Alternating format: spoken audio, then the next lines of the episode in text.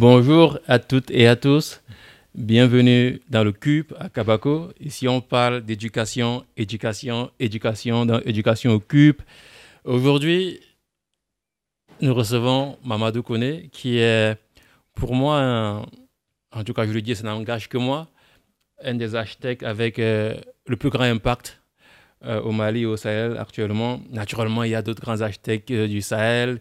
et en tout cas, Mamadou, lui, pour, les architectes qui habitent sur place, qui exercent ici sur place, mhm. pour moi, c'est quelqu'un qui, qui, a une belle histoire et qui a une belle histoire à nous raconter et qui a, qui a, fait des très belles choses et, qui a une très belle expérience, une très large expérience aussi. Donc, c'est vraiment une joie pour moi de, de recevoir euh, euh, Mamadou Kone aujourd'hui dans le Cube.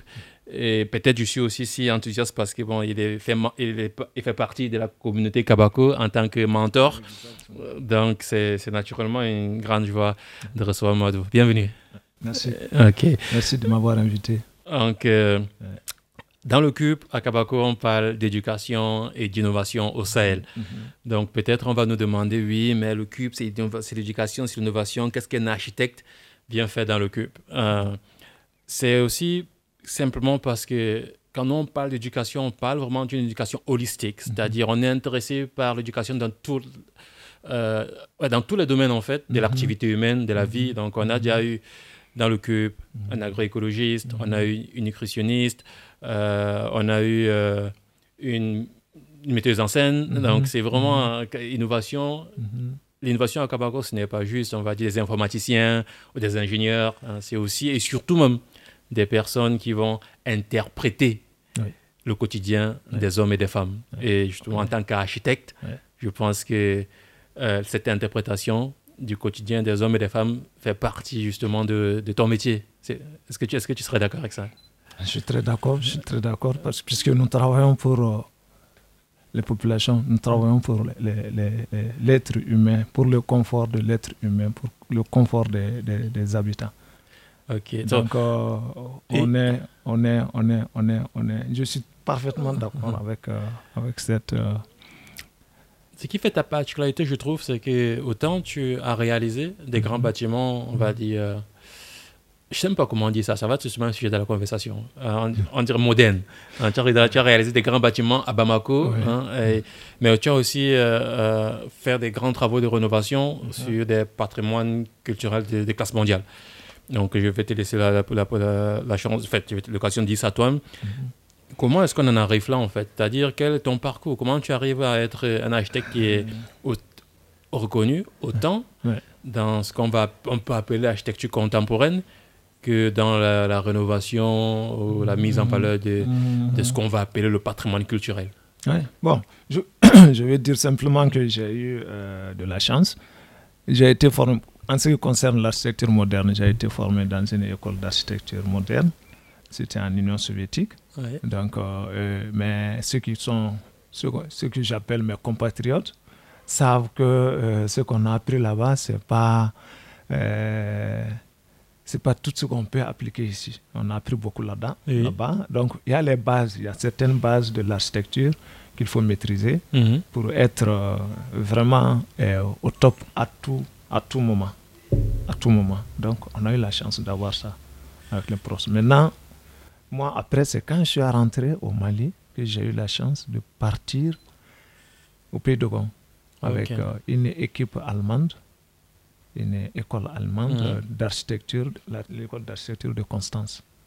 Donc avec des professeurs, vraiment des professeurs qui sont fous du pays d'Ogon, qui ont fréquenté déjà il y avait 20 ans déjà, il fréquentait le pays. C'était encore quoi le nom du. C'était Wolfgang Oui, c'est le Wolfgang, Robert Wolfgang. Exactement. C'est la, première fois que j'ai entendu parler de toi, on va dire en guillemets. Il lisait un livre justement de ces messieurs, dit architecture des, des Dogons. Donc c'était l'architecture des Dogons. C'est le premier, oui, donc c'est le premier livre en fait que j'ai lu sur l'architecture des Dogons. C'était un livre allemand.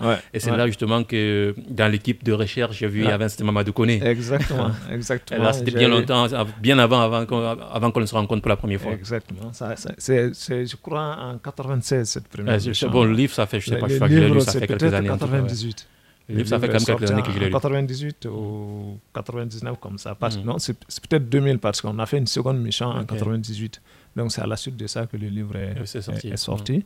Donc, c'est avec lui, je suis parti. Il y avait le professeur Wolfgang Lauber, il y avait Fritz Wilhelm, il y avait Romeo, il y avait un autre, il y avait, il y avait beaucoup d'étudiants qui étaient venus.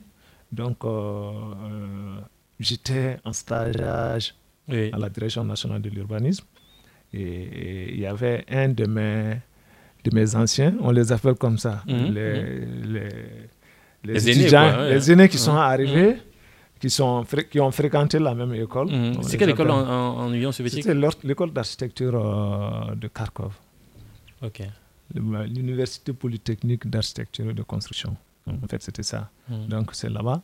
On a, on a fait euh, euh, nos études là-bas. Donc, j'étais ce, cet ancien-là, hmm. il y a un des anciens qui était membre du bureau de l'ordre des architectes. Et puis, moi, j'étais chez l'autre. Ils étaient amis. Donc, comme ça, il, a, il était au courant. De la mission, de la mission qui doit de venir. Voilà. Donc, on était au bureau. Je hmm. travaillais, j'étais en stage à la Direction nationale de l'urbanisme avec M. Maïga, Amadou Maïga, qui est un ancien. Et de là-bas, directement, c'est du bureau qu'on est parti les rejoindre à l'hôtel. Ah, ok. Et on a parlé quelques minutes seulement. Et, l'autre me dit, après, le me dit, après le, professeur avec lequel j'étais, parce qu'on était répartis en groupe. J'étais avec le professeur euh, Wilhelm, mhm. Fritz, Wilhelm. Voilà, donc. Euh, euh, dès le premier départ, le contact était là. donc le lendemain, à 6 h du matin, 7 h, on était déjà Ah oui, donc du coup, à, la veille à l'hôtel, première rencontre, le lendemain, le départ pays de Gand. Je, je, suis sur la route. Ah, c'est comme ça souvent C'est un peu la curiosité, la chance, et puis, euh, comment on appelle ça? Euh, en, anglais, il y a un beau mot, c'est serendipity, c'est-à-dire cette oui, un, peu une forme de hasard en fait. et justement, c'est intéressant parce que Souvent dans la vie, on, croit que les, les, les, étapes en fait qui nous font, c'est planifier, c'est on se prépare pendant longtemps. Dans ton cas, je vois, je crois que c'est venu comme ça en fait. Aujourd'hui, là où je me trouve, je me dis que c'est un coup du destin. Exactement. Je dirais ça sans, sans hésiter, parce que c'était pas après, ça, ça, a justement eu un impact sur toute ta carrière. Voilà, aujourd'hui. Mm. Voilà, sur toute ma carrière, sur le bureau, le, là où mm. nous sommes et tout. Et je suis parti comme ça avec eux. Euh, les professeurs parlent euh, français, pas tous, mais. Et puis il y avait des étudiants là-dedans mm. qui parlaient un peu français aussi. Donc, euh, parce que c'est pour ça, on les a sélectionnés aussi pour ça. Donc, on est parti comme ça au Pays de Et j'étais bleu, euh, c'est-à-dire ignorant de tout ce qui était là, comme avec les étudiants là, alors que je venais de, finir mes études déjà. Maintenant, en, fait, donc là, donc tu finis tes études, tu as fini tes, études en Union mhm. soviétique, mhm. tu es un architecte en EP, tu mhm. arrives, tu es en stage à la Direction nationale du l'urbanisme à Bamako, et tu te retrouves sur une mission avec euh, une équipe d'architectes euh, allemands qui vont étudier euh, l'architecture de Gond. Quand tu arrives, quel, quel est ton premier souvenir, si tu t'en souviens? Qu'est-ce qui t'a marqué en fait Qu'est-ce qui, Quel est ton, ton, premier, on va dire, moment d'étonnement? Franchement, c'est quand on a on a voyagé de Sévaré à Bandiagara. On est arrivé, on était tous sous rouge de poussière. Oui. sous rouge de poussière. Parce qu'à l'époque, il n'y avait pas de route. c'était pas encore très compliqué. Mm. C'est 60 km, mais on faisait, je sais pas, 2 ou 3 heures sur la route pour arriver là-bas. Ah Maintenant, après, euh, mes premières impressions, c'est quand on a quitté Bandiagara, on est parti euh, à Sanga mm-hmm. en voiture. Et comme je l'ai dit, les professeurs là, ils, connaissent, ils connaissaient bien le pays d'Ogan. Ils l'adoraient parce qu'ils ont vu dedans des choses mm. incroyables. Donc il fallait qu'ils nous montrent des, des c'est-à-dire des, des, paysages, hein, des, des, trucs surprenants, assez mm. surprenants. Donc on a marché à pied de Sanga pour descendre la falaise. Ok, justement, parce que finalement à Sanga, c'est c'est justement, généralement, quand les gens veulent observer les falaises faites d'en haut, c'est on va, on va à. C'est sur le plateau. Exactement, encore, après on peut descendre. Mm. au bord de la falaise. Mm, c'est le dernier, la dernière, mm. euh, euh, c'est un grand, un grand village avec plusieurs quartiers, une dizaine de quartiers comme ça. Et c'est le dernier village avant, justement, avant, avant la falaise. Le dernier village sur le plateau avant la falaise. Donc c'est comme la frontière. Et c'est de là que partent les tours, les touristes qui, descendent Exactement, marché, tout ça là. Donc c'est de là qu'ils partent. Donc là, nous, on a décidé de s'arrêter là-bas. Dans le campement, on a laissé les, les voitures. Ils sont descendus de l'autre côté par euh, la voie un peu et puis après, nous-mêmes, nous sommes descendus à pied.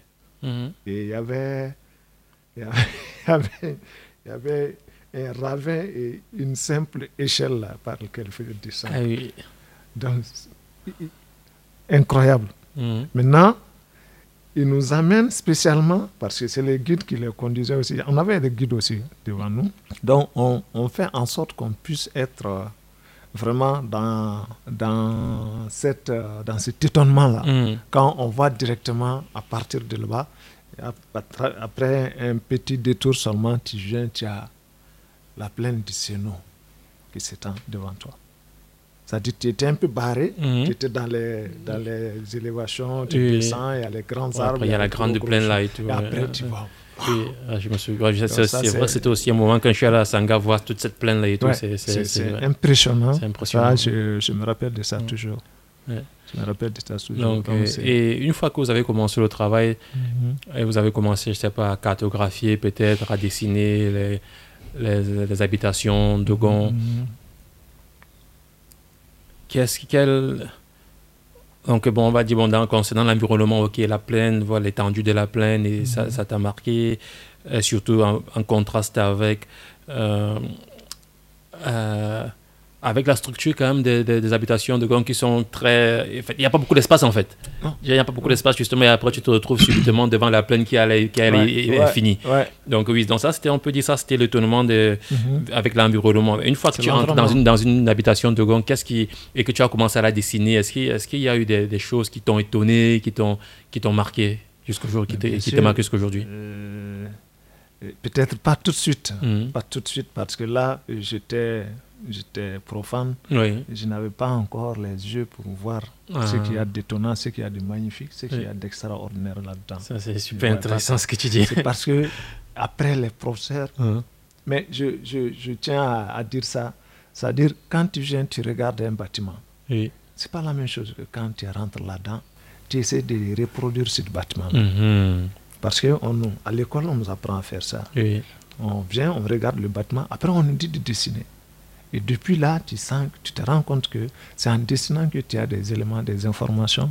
Tu, as une tu comprends peut-être le sens, du, le sens du, bâtiment, du bâtiment et de l'élément que tu es en train de dessiner. Mhm. C'est très important. Donc, du coup, je ne voyais pas. On est descendu dans le village.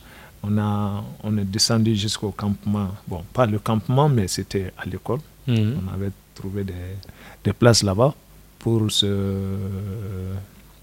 pour, pour mettre nos tentes. Mm, puis mm. Certains ont dormi à l'intérieur. Et donc, euh, après, on était avec des guides. Et puis, on avait le chef de la mission culturelle de Banyagara à mm. l'époque, M. Sissé, Lassana Sissé, que tu connais. Exactement. Donc, on était avec lui.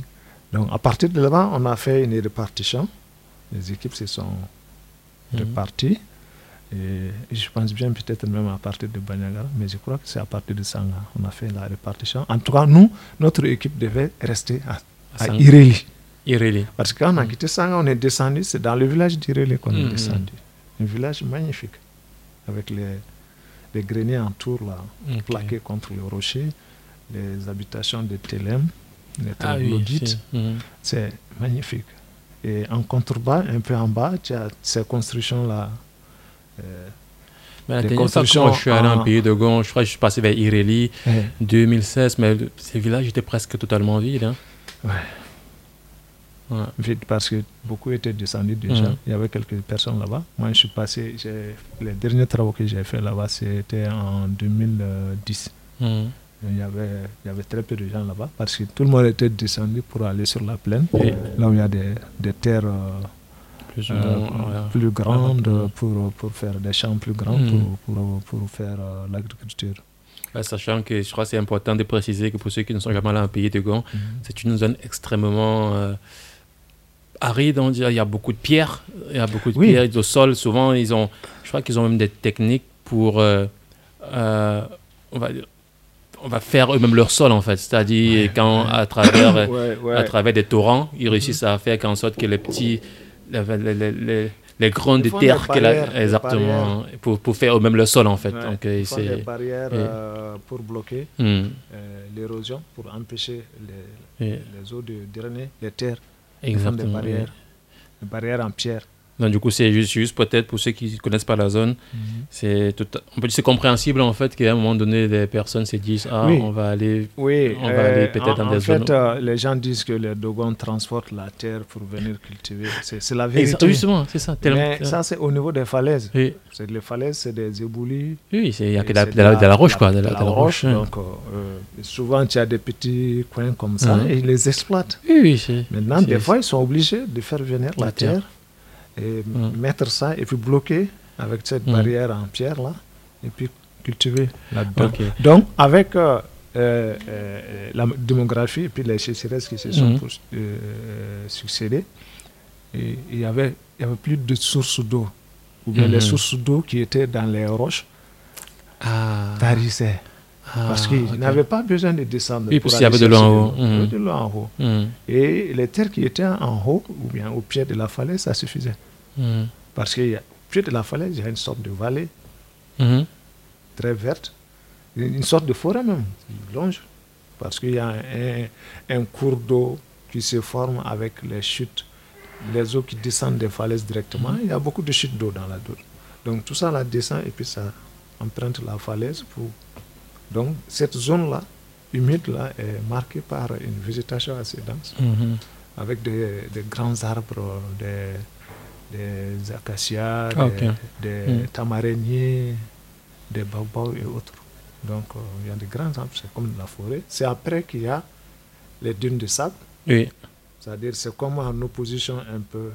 Euh, il y a la falaise, il y a du verre et après il y a un peu de la rite. Le mouvement du hmm, vent hmm, qui, qui, vient cogner contre la roche et puis qui ça dégage euh, des, des grains de sable et ça fait une dune un peu plus loin. Mais sur la dune, plus loin encore, il y a des terres arabes très riches. Les gens cultivent. Des terres très riches. Juste, c'est ça on appelle la plaine du Sénat. Et donc, toi, tu, quand, donc, quand tu étais à Irili, du coup, dans le village d'Irili, mhm. tu as redessiné des maisons, des habitations? Pas, pas tout de suite. Oui, ok. J'étais un, apprentissage. J'étais un apprenant. Donc, on, était, on avait une équipe de euh, quatre personnes il y avait le professeur mm. Wilhelm, c'est lui qui dessinait. Ok. Donc moi, euh, Cédric, qui comprenait très bien le français, et puis Marguerite, qui était euh, allemande, mm. voilà. elle, parlait aussi français, mais pas comme euh, Cédric. Donc on était quatre. Donc nous, on rentrait dans la maison, mm. on faisait les dimensions, avant de rentrer dans les maisons, d'abord, on, positionnait les axes. C'est avec les axes qu'on travaillait. On fait les niveaux rapport. Mhm. On pose les axes. On fait une graduation des axes. Et après, avec des axes, on fait des relevés par triangulation. Chaque point du bâtiment est repéré soit par un autre point mhm. qui a été déjà relevé, soit par deux points de l'axe. Donc, ainsi de suite. On faisait ça. Donc, on a, on, on, a expliqué tout ça. C'est des méthodes euh, classiques depuis, depuis l'Égypte, je crois. Ah oui. on, procédait comme ça pour mm. faire les relevés. Parce que dans, ces, dans cet environnement euh, incroyable, où il y a une partie de la maison qui est là, l'autre est là-bas, avec les, les, niveaux, les mètres pour mesurer directement, là, ou bien avec les appareils, ça ne marche pas. ça ne marche pas. Donc c'est avec ça on travaillait on faisait les relevés. Et au départ, j'étais étonné. Et maintenant, les gens sont. Je comprends pourquoi j'étais étonné. Parce que nous, on est à l'intérieur, on communique les dimensions. Au professeur, il est assis dehors. Et puis, il nous sort ce qu'on donne, on lui donne comme dimension. Il nous sort les dimensions de la maison. Il sort la maison. Et des fois, quand on fait des erreurs, il dit non, c'est pas ça. Donc, euh, c'est une méthode très, très efficace. Et en fonction, avec ça, on fait aussi avec le niveau, comme le niveau est là, Donc on fait des les dénivelés. À partir de niveau, on fait les dénivelés. Donc c'est le professeur qui dessinait. Des fois, il nous demandait, bon, sors-moi la forme de la maison, mhm. tu me donnes comme ça, quand tu me donnes les dimensions, ça va être plus rapide. C'est les seules fois qu'on a dessiné. Et c'était quoi l'objectif en fait de, de, la mission Juste pour nous rappeler rapidement, c'était quoi l'objectif? C'était une équipe de recherche C'était quoi le, le, sujet de la recherche en fait? C'était une équipe de recherche sur l'architecture de Ok. et pourquoi ça intéressait? Pourquoi, je sais pas, deux professeurs, trois professeurs allemands à leur doctorant vont quitter Freiburg, mhm. descendre à, venir au Mali, à, Constance, pardon, quitter mhm. Constance, euh, venir au Mali étudier l'architecture de Gaulle ah, moi, je me suis posé cette même question, mais après, j'ai vu qu'il y avait de quoi. Oui, par exemple. quoi? Mais parce que c'est. c'est moi, je me suis dit, pourquoi je suis allé jusqu'en Union soviétique pour l'architecture, alors qu'il y a tout ça là, ici. Hein? Donc, ce que j'apprends là-bas et ce qui est là, c'est n'est pas la même chose. C'est quand les gens sont là de manière empirique, de manière. Euh, ils arrivent à, à à conjuguer, à intégrer l'architecture mhm. à la nature. C'est-à-dire, tu vois, un caillou ici, là, on ne touche pas au caillou. Mais on l'exploite, on l'intègre dans la maison. On lui donne, on donne à ce caillou-là, on lui donne une fonction dans la maison. Est-ce que tu comprends? Je comprends totalement. Une intégration parfaite et quand tu, es au dehors, en dehors du village, tu regardes, tu, as comme une carte postale. Comme si quelqu'un avait dessiné tout ça là avant de mettre. Mais non, c'est là, c'est dicté par l'environnement qui est là, la nature, mm. et l'intégration de ce que l'homme a fait avec la nature, c'est, j'ai pas vu ça ailleurs. Mais justement, toi, en tant qu'architecte qui a été formé entre autres justement en Union soviétique, hmm, le, style, on va dire moderne, mhm. l'architecture moderne en tout cas, euh, dis-moi si je me trompe, ce n'est pas connu justement pour être une architecture qui s'adapte à son milieu. Mhm. Au contraire, on arrive, mhm. hein, s'il faut raser le terrain, on va raser avec les tracteurs, on va tout mettre bien à plat, Après, on va faire ce qu'on veut faire, et s'il y a quelque chose qui nous gêne, on va l'enlever. Des fois, on va même un peu dynamiter, euh, un rocher qui ne veut pas partir.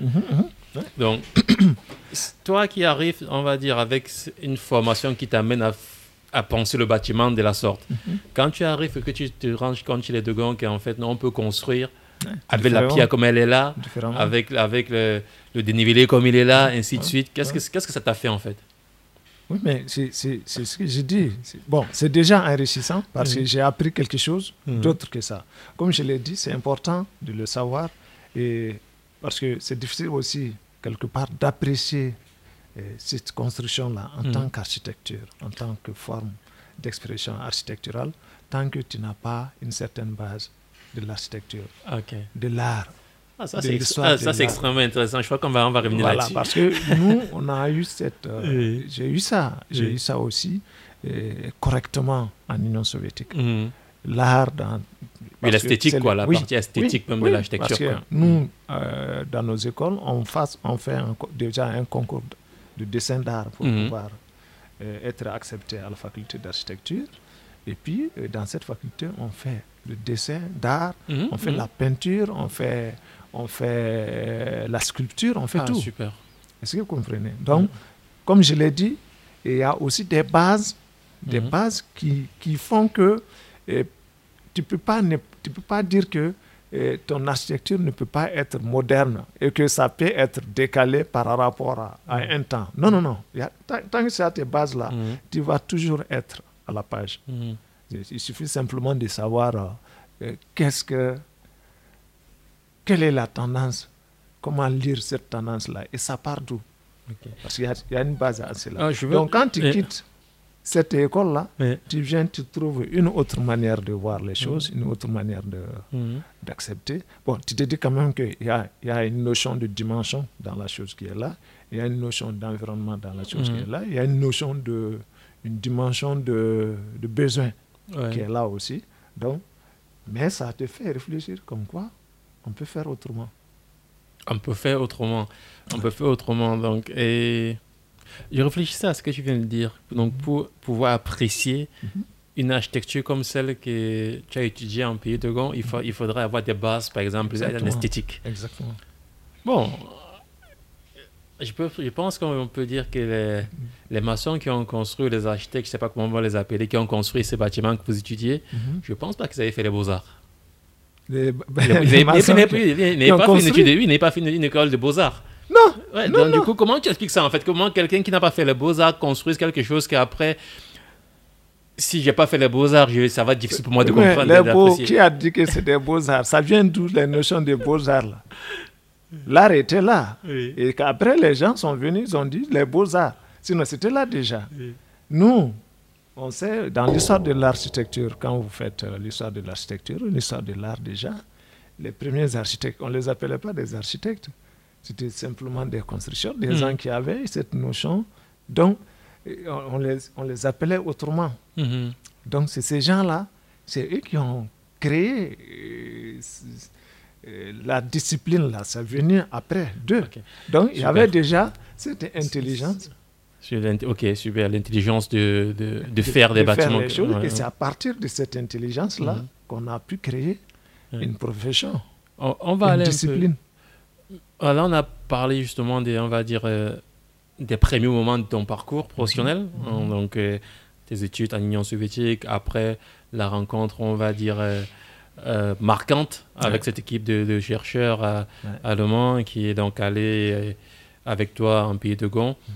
Et bon, très rapidement aujourd'hui, on va dire dans euh, ce que tu fais euh, aujourd'hui, tu sais que tu as travaillé sur beaucoup de rénovations mhm. très importantes. Mhm. Euh, je sais aussi que tu travailles sur d'autres projets, comme je disais tantôt à, l'introduction, qui sont on va dire des projets contemporains, des projets de grands bâtiments, on va dire des bureaux et d'habitation. Mhm.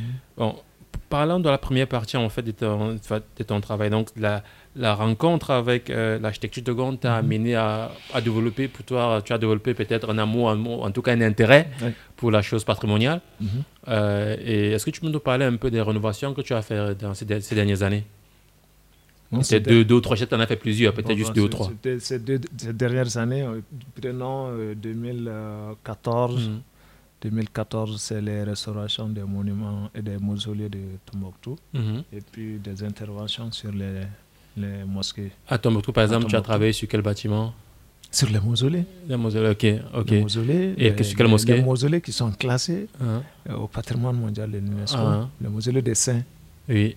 de Tombouctou.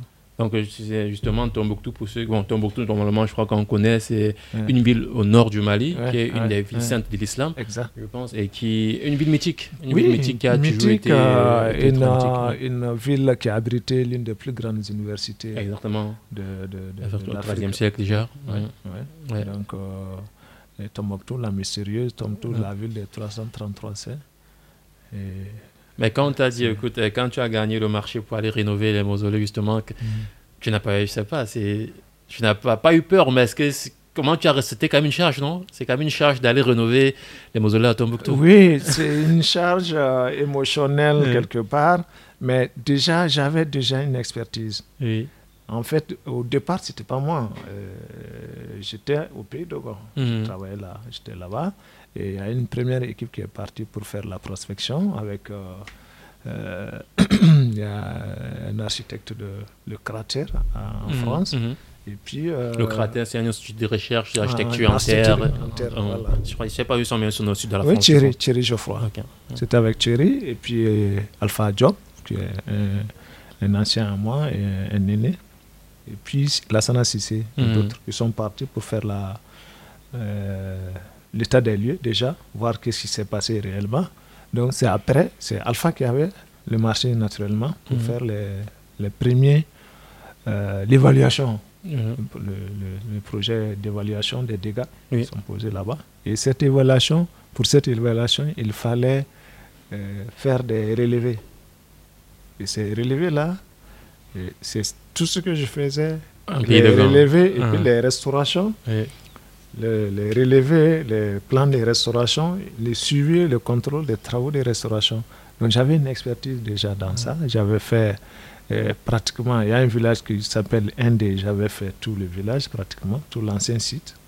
Ça nous a pris euh, trois cinq ans, je crois. Ah oui. Cinq ans, et avec l'association Île et Vilaine et puis la coopération, le jumelage entre Île et Vilaine et la ville de Mopti.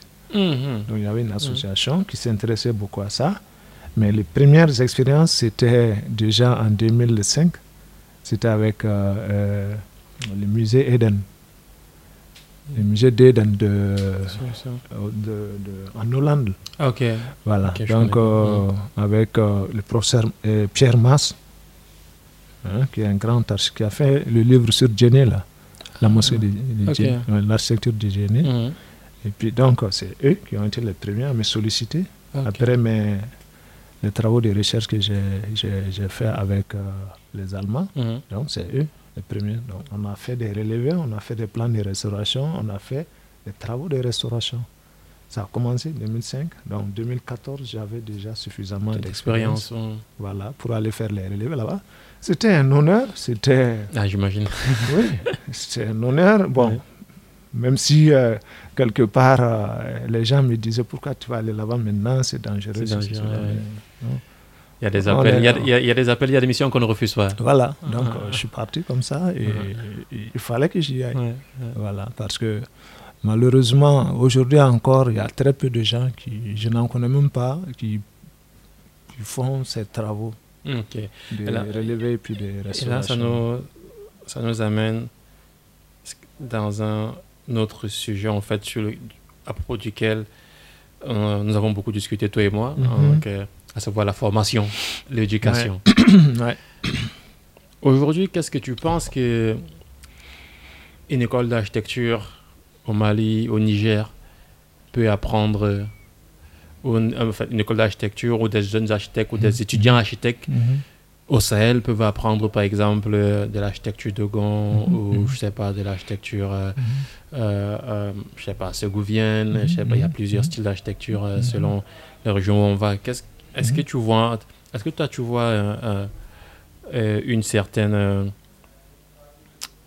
nécessité peut-être de que les jeunes architectes font ce cheminement que tu as fait, mais que toi, tu l'as fait après ta formation, c'est-à-dire d'intégrer ce genre de cheminement pendant la formation. Est-ce que ça se fait déjà? Sinon, est-ce que ça devrait se faire ainsi Qu'est-ce que tu, qu'est-ce que tu en penses? Ouais. Bon, je, dois déjà dire que je suis un exemple euh, pour dire qu'on peut faire ça après la formation. Et, je crois que dans nos réflexions au niveau de l'ordre des architectes, je crois, et au niveau des, des, forums que nous avons avec euh, les autres euh, les autres architectes et autres euh, conservateurs du patrimoine. Mhm. On parle souvent de ce cas euh, parce que nous ne sommes pas nombreux ceux qui s'intéressent mhm.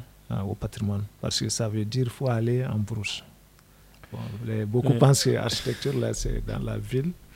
Et donc, il faut aller en brousse. Ah, donc, c'est compliqué. Oui, mais il y, a il y a tellement de, sujets à creuser. Parce que là, par exemple, tu, tu parles de conservation du patrimoine. C'est un, une conception. C'est une conception qui me titille un peu le, cerveau, je dois dire. Euh, une fois de plus, je pose, désolé si ma question est bête. Hein. Mhm. Mhm. donc, euh, la conservation du patrimoine. Mhm. Euh, Tu vois, pour moi, ça vient d'une idée selon laquelle le, un bâtiment, par exemple, a une, une, historicité qui est liée à sa matérialité. C'est-à-dire le, le, bâtiment est là, il doit rester comme il est, ou, ou c'est le fait qu'il reste comme il est qui définisse, qui définit le fait qu'il soit là, en fait. Euh, pourquoi je dis ça? Parce que euh, moi, j'ai l'impression, c'est vraiment mhm, juste une mhm. impression, c'est pas, euh, je, suis pas du milieu. Je, vois, tu vois, je vais en venir. J'ai l'impression en fait qu'en tout cas que dans plusieurs euh, cultures africaines, dans plusieurs régions africaines, mhm. la conservation du patrimoine ne signifie pas automatiquement sa restauration matérielle. C'est-à-dire que un bâtiment est là, et pour le restaurer, il faut qu'il reste, qu'on, qu'on, le, qu'on le restaure, c'est-à-dire qu'on garde son apparence en fait. Mhm, mhm. Euh, je prends par exemple le cas d'une case familiale mhm. hum, dans, un, dans un village, on va dans une zone rurale. Quand on va, quand on parle des restaurations, souvent, ça peut être juste le fait que ok, la case va être peut-être détruite et la, terre qui faisait la case va être retravaillée mhm. pour refaire des nouveaux murs, en fait. Mhm. Donc, est-ce que ce n'est pas, une, est -ce c'est pas une vision différente de la conservation?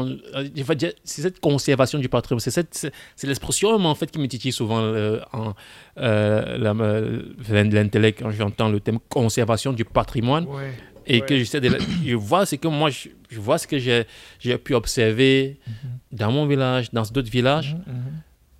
Je me dis mais il y a quelque chose en fait qui qui cloche. Oui. Ah, bon, maintenant, j'ai dit, en fait, désolé, c'était un peu compliqué à sortir, mais bon, tu es un expert, tu as compris ce que je voulais dire. Qu'est-ce que tu en penses? toute la problématique de, de cette. Euh, et les, problèmes, c'est quoi? C'est que, euh, en, réalité, on le dit, le patrimoine n'a pas une valeur intrinsèque. Chaque patrimoine, hmm. ça n'a pas une valeur intrinsèque. La valeur du patrimoine, là, ça dépend des dépositaires, de ceux qui, à qui appartient ce, patrimoine-là, au moment T donné. Mhm. Est-ce que vous comprenez? Parce que certains, s'il y a des, des, bâtiments qui ont traversé le temps aujourd'hui, c'est qu'il y a peut-être des gens qui vivaient là-dedans ou bien qui faisaient des activités là qui étaient très importantes pour ces gens-là. Mhm. Mais là où nous sommes aujourd'hui, et ça se voit, peut-être ces bâtiments-là n'ont plus cette même valeur-là. Mhm. Mais qu'est-ce qui se passe? Il y a quand même toute la valeur, l'universalité de la valeur de ces bâtiments-là, les critères qui font qu'on classe un bâtiment ou bien un, bien au patrimoine culturel de l'humanité ou bien au patrimoine national, mhm. c'est à cause des valeurs de ce que ça détient. Son authenticité, sa, sa valeur intrinsèque, son intégrité et tout ce que ça peut enfermer comme, comme patrimoine immatériel intangible. Mhm. Parce qu'il y a des savoir-faire qui font que ce bâtiment, il est là. Si je prends l'exemple du bâtiment, il y a d'autres mhm, mhm, Donc, M. Sissé aime à le dire souvent, conservation, ça ne veut pas dire euh, un conservatisme intégral.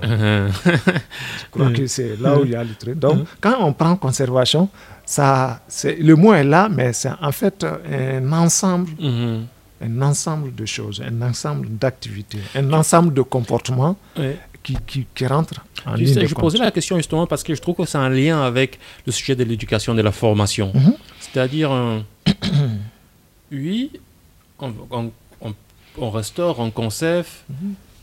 ainsi de suite. Et qu'est-ce qu'on fait en fait euh, Dans quelle mesure ce qu'on conserve, ce qu'on restaure enrichit la pratique d'aujourd'hui mhm. Moi, c'est ça la question en fait. C'est important. Par exemple, euh, on, on, a, on, a, quand on, a, on faisait euh, les restaurations des mausolées à Tombouctou, mhm. dans la stratégie euh, de comment procéder, comment faire ça, et la manière dont, après les études, parce qu'il y a eu des études, il y a eu des recherches, il y a eu mhm. des, parce que quand on est parti, on est parti trouver que les bâtiments sont Zéro. Ah. Ils ont cassé. Mhm. Si ce n'est pas certains qui ont des pannes du mur qui sont restés, ils ont tout démoli. Bon. Et on, a, on savait qu'à Tombouctou, à Tombouctou, il y avait des gens qui entretenaient mhm. ces bâtiments. C'était des maçons. Et ce n'est pas n'importe quel maçon. Et chaque mausolée est lié à une famille de maçons. Mhm. Et ces maçons-là, cette famille de maçons est liée au propriétaire, euh, disons entre guillemets, au propriétaire du mausolée. Mhm. Est-ce que vous voyez? Mhm. Donc, du coup, quand vous arrivez dans un, un, environnement comme ça, vous n'avez pas de documentation. Parce que c'est ce qui s'est trouvé. Le, le, bien a été classé. Je ne sais pas si c'était euh, une exception à la règle, mais il n'y avait pas assez de documentation qui pouvaient nous permettre de prendre directement et essayer d'aller voir. Donc, on a dit que dans cette stratégie il faut que les maçons, les communautés soient mhm. au centre de la stratégie. C'est-à-dire, c'est nous qui partons vers eux pour essayer de comprendre ce qui est là. Donc, tout le processus là, on a fait avec eux parce que c'est eux qui détiennent les savoirs. Donc, quand on parle de formation, nous, on a essayé de profiter de cette euh, restauration pour que les jeunes maçons, nous, on a appris. Mhm. Je, toujours, je les appelle toujours mes maîtres.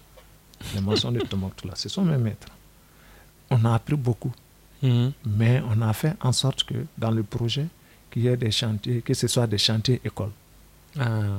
Et que des jeunes maçons soient là, encadrés par des jeux. Ça, c'est extrêmement important. Un passage. C'est important, tu sais quoi, parce qu'en 2017, mm. j'étais à Djenné uh-huh. et je parlais, il y a le, je crois, le fils du gardien de la mosquée, mm-hmm. la grande mosquée qui m'a fait visiter un peu la mosquée. Mm-hmm. Et je parlais avec lui, il m'a dit clairement qu'à Djenné, mm-hmm. en 2017 en tout cas, c'était pas facile de trouver des maçons qui maîtrisent le banco. À Djenné. Il a raison. Et donc tu confirmes? Ah oui. Ah, j'étais, j'étais, j'étais. Parce qu'à Tombouctou, aujourd'hui, il n'y en a pas beaucoup. J'y croyais pas. Il m'a dit, à Djenné, tu vois, je me souviens bien, on était là sur le toit de la grande mosquée. Il me disait, oh, aujourd'hui, si tu veux faire un, bon bâtiment, un bon banco à Djenné, c'est compliqué de trouver un maçon. Il a raison. Ça, c'est, phénoménal. Il a raison. C'est pourquoi c'est important la formation. C'est pourquoi c'est important la formation, parce qu'il y a deux types de formation. Et au mm. village, là, c'est, mm. la pratique, mm-hmm. c'est empirique. Tu suis un chef pendant des années, mhm. un chef maçon, mais souvent il meurt, il ne te donne pas le secret là. Et Dieu seul sait, il y, en a, il y en a des secrets, il y en a beaucoup. Il y a le savoir aussi, mhm. qu'on ne donne pas à tout le monde. Il faudrait qu'on sache que l'élève, l'étudiant, l'apprenant qui est avec, l'apprenti qui est là, qu'il soit ouvert à ça qu'il soit, disponible, qu'il soit, prêt. qu'il soit, prêt. Il soit prêt. Qu'on sente que c'est quelqu'un qui peut porter ça. Ah, bah, tu sais, c'est comme dans tout. En fait, moi, je crois que dans. On a souvent tendance à dire que c'est seulement comme ça dans les, les formations africaines. Non, c'est comme ça partout. C'est comme ça partout. Même quand tu arrives. Moi, par exemple, moi, ma formation, j'ai ma formation, une formation d'économiste. Mhm. Il y a des modèles statistiques, des modèles euh, théoriques qu'on n'apprend pas au premier semestre. Non juste parce qu'on sait que tu n'es pas prêt intellectuellement. Il y a des modèles que tu vas, c'est peut-être au niveau du doctorat que tu vas commencer, qu'on va commencer à te dire, ah, tu veux faire une, régression non paramétrique, c'est comme ça, comme ci, comme ça, ça peut t'aider à faire ça. Mais on va pas apprendre ça, même si on sait que c'est important, on va pas apprendre ça à quelqu'un en deuxième semestre ou en troisième année parce qu'on sait que la personne n'est pas prête. Donc, je pense que chez nous, c'est la même chose en fait. C'est pas que, c'est, il faut que tu sois prêt. Je me dis que ça ne peut même pas être autrement. Parce oui, il faut que tu sois prêt pour, pour, pour, acquérir la connaissance. On ne va pas te donner une connaissance. On va pas te, elle va, premièrement, elle ne va pas te servir à grand-chose parce que tu ne vas pas comprendre l'utilité, parce que tu n'as pas les prérequis. Et les deux, tu, ça sera du gaspillage. Donc, euh, et pour moi, c'est toujours. Euh, parce que je sais que souvent, quand on parle de, savoir endogène, euh, il y a souvent cette critique qui vient que oui, mais ça vient souvent aussi des, gens, des jeunes comme moi. Hein. on dit, ah oui, quand on veut on, quand on veut aller apprendre nos savoirs, euh, il faut, beaucoup de temps. Oui, il n'y a que le savoir que tu peux avoir en, deux, jours. justement, une fois, j'ai demandé à. Je prenais l'exemple justement mhm. très simple de nos études en fait. Mhm. Quand tu décides de devenir architecte, mhm. on te dit tu vas faire 5 ans d'études. Tu ne dis pas que c'est trop. Non. Quand tu décides de devenir médecin, on te dit que tu vas faire 7 ans pour avoir ta SP. Tu ne dis pas que c'est trop. Ça, c'est avoir le diplôme, hein. mais pour être un, bon architecte ou un justement, bon médecin, tu, tu, Exactement. C'est juste, juste le diplôme pour commencer. pour commencer, pour commencer au premier niveau. Et là, tu, on ne dit pas non, c'est trop. On te dit, ah, pour faire il faut faire 5 ans, 6 ans d'études. Tu ne dis pas c'est trop. Mais maintenant qu'il s'agit des savoirs endogènes, tu te dis que tu vas, en, un mois, tu vas. Voilà, tu perds ton temps. C'est pas, c'est bizarre. Mais, mais la réalité, c'est quoi? En fait, nous sommes restés des humains là depuis là, depuis qu'on n'a pas créé l'école là où les gens allaient apprendre. Donc, il faudrait pas que les gens essaient de détacher les choses. C'est les humains qui étudient avec les diplômes, avec les programmes, pour 5 ans, pour 6 ans, pour 7 ans, pour devenir docteur, professeur, ceci, cela. Il y a du temps pour ça. Et c'est les mêmes humains là. Ils ont pris ça sur mm. ceux qui ne partaient pas à l'école, mais qui restaient patiemment aux côtés de leurs mm. maîtres, mm. les artisans. Ils restent pendant combien de temps pour être vraiment forts? Donc, on est tous, on est restés ces êtres-là. Donc, il faut apprendre. Il faut, apprendre. Et comment aujourd'hui, justement, euh, donc là, vraiment, dans le, un des sujets phares pour Capaco, comme tu sais, c'est-à-dire mettre ensemble les technologies émergentes et les savoirs endogènes. Et aujourd'hui, moi, sincèrement, de temps en temps, je pense encore, je vois encore cette, ce, euh, en fait, le, fils du gardien de la mosquée à Djenné me dit clairement qu'il y a un manque de, mhm. de, de, maçons qui maîtrisent le banco à Djenné, qui est quand même la ville qui abrite un des plus gros bâtiments en banco dans le monde entier, pas seulement en Afrique. je me dis qu'il y a un problème quelque part en fait. Donc, euh, comment est-ce que toi tu penses que la formation, que les filières de formation, les le monde de la formation pourraient contribuer donc, à résoudre ce genre de problème? Je crois qu'il y, y, a quelque chose que j'aime euh, remarquer souvent, faire remarquer souvent, c'est construction en banco, avec la modernité, avec mhm. tout ce qui se passe autour là. Et avec, euh, euh, je crois qu'on a commis l'erreur de, euh, de faire du banco un matériau des pauvres. Ah, ouais. le statut du matériau. social du matériau. Le statut du matériau. Voilà, ça, ça, ça est pour quelque chose là-dedans. Mhm. Parce que les gens se disent, les bancos, c'est pas pratiqué mhm. déjà. Et je préfère être entrepreneur pour faire la construction en, en ciment en truc, en pierre, en ciment, et puis je vais gagner beaucoup.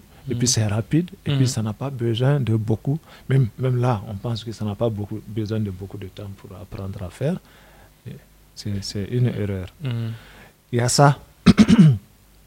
Il y a aussi euh, le fait qu'il doit y avoir une certaine adéquation entre ces politiques qui visent à promouvoir je ne veux pas dire conserver cette fois-ci, à, promouvoir, à, promouvoir le patrimoine culturel mhm. bâti, hein, à mettre en valeur le patrimoine culturel bâti.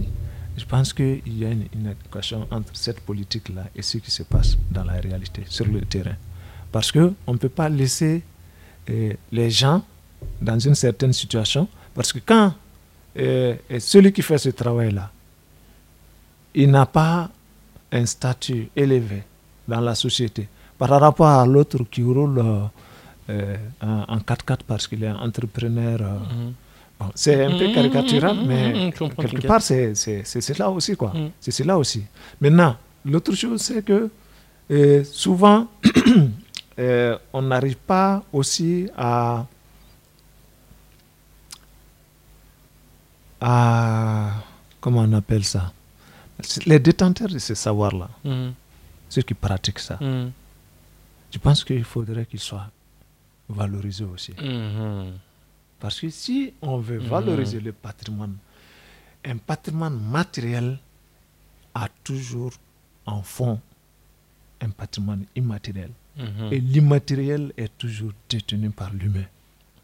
Tant que le patrimoine est vivant. Mm. Parce que nous avons des sites, généralement au Mali, nous avons des sites vivants. Et puis, mmh. Dogon, Djibouti, tous ces vivants, les gens sont là. Et c'est ces hommes-là qui font que le patrimoine en tant que tel, il est là. Il est. Maintenant, comme je l'ai dit là, aujourd'hui, je peux décider de laisser tomber ce qu'on appelle patrimoine là. Je laisse tomber, ça va s'écrouler. C'est peut-être après, parce que j'ai d'autres priorités. Mmh. C'est pas ça que je veux léguer. Je n'ai pas envie de léguer ça à mes enfants.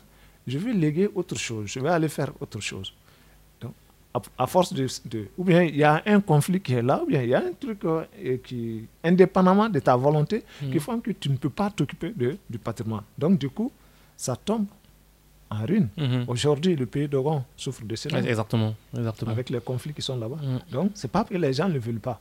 Mais souvent aussi, il y a les pratiques aussi des humains même sur les sites, qui vivent sur le site, qui font que le site se dégrade. Ceux qui sont en train de construire en en, ciment et en tout ça sur le paysage, sur, le, sur les sites classés, y compris l'État lui-même. Mais justement, justement, là, on va, comme je disais, on va avoir une série de conversations. Là, c'est juste la première. Parce que là, tu as touché encore notre sujet. Quand tu dis euh, euh, les personnes qui vont construire peut-être euh, dans d'autres matériaux, dans un mm-hmm. milieu où on sait qu'il y a une, une identité architecturale très marquée. Mm-hmm l'architecte qui a fait le plan là, mhm. c'est quoi sa responsabilité? Mais il a une grande responsabilité. Ah, ok, d'accord. Parce que ce que j'ai dit, comme j'ai pas fini, j'avais dit que j'avais commencé pour dire que dans nos réunions avec euh, les, l'ordre des architectes, avec les architectes et les conservateurs du patrimoine, en fait, on a dit qu'il est important, il est indispensable que tous ceux qui jouent dans ce domaine-là, tous ceux qui exercent dans ce domaine-là, mhm. les architectes, les techniciens, les, les, techniciens supérieurs en architecture, même les ingénieurs, il faudrait que, parce que les gens font du stage académique, des stages de fin de, de, stage académique, ils mm. font ça, ils font aussi des stages professionnels. en fin de, en fin de, cycle, il faudrait ajouter un temps, ou bien, c'est-à-dire euh, euh, prévoir un mhm. temps pour que ces gens puissent avoir connaissance du patrimoine, ah, savoir ce que c'est déjà. Mais pourquoi pas ne pas intégrer ça dans la formation, Mamadou? Oui, mais c'est ça, c'est ça. Bon, c'est vrai qu'on n'a pas suffisamment une seule école d'architecture ici, au Mali, et je pense que euh, à ce niveau-là, ils sont bons. ils sont, ils sont dans ça déjà, ils s'intéressent beaucoup à ça. Mais je parle de ceux qui viennent d'ailleurs, ils sont plus nombreux. Donc quand ils viennent d'ailleurs, il y a rarement ceux qui font leur thèse sur le patrimoine architectural du Mali. Mais il y a tellement de richesses à ce niveau-là au Mali que c'est pas normal que des architectes si tu prends l'ensemble des architectes du Mali mhm. aujourd'hui, alors ils ne sont, ils sont pas nombreux ceux qui ont fait Djéné, Tombouctou et, mhm. et, et, le pays de Et, et, justement, euh, là, je vais peut-être ça va être, enfin, ça va être euh, euh, pour moi le début de du mot de la fin. Mhm. Aujourd'hui, en fait, on se rend compte que les caractéristiques Mhm. que tu décrivais au début, par exemple de l'architecture que tu rencontres chez les Dogons, mhm. c'est-à-dire le fait de respecter euh, l'environnement, s'adapter à l'environnement, c'est exactement la caractéristique de l'architecture euh, postmoderne, avant-gardiste qui est en train de, de, prendre le dessus en fait dans, mhm, dans, dans le monde. Donc aujourd'hui, on, on court le risque de devoir réimporter une méthode de faire qui en fait est là. Et bon, euh, là c'était bon, c'était une discussion, en tout cas moi c'était passionnant pour moi. Et c'est juste le de... Vous avez compris, j'espère qu'avec Mamadou on va creuser plusieurs sujets parce que euh, il y a au moins 3-4 sujets qu'il a évoqués comme ça en passant qui, qui feront l'objet d'une séance à part entière dans le cube. Donc merci vraiment de nous avoir écoutés. J'espère que vous avez pu tenir jusqu'ici parce que je sais que ça avait un peu de cousu, mais c'était, c'était la première séance. On a, on a laissé, on va dire, on a laissé champ libre un peu à notre discussion de manière euh, euh, euh, consciente pour pouvoir justement explorer plus tard les différents points que nous avons abordés. Exactement. Merci encore, Mamadou, d'être venu à Kabako dans le cube. C'est moi qui vous remercie.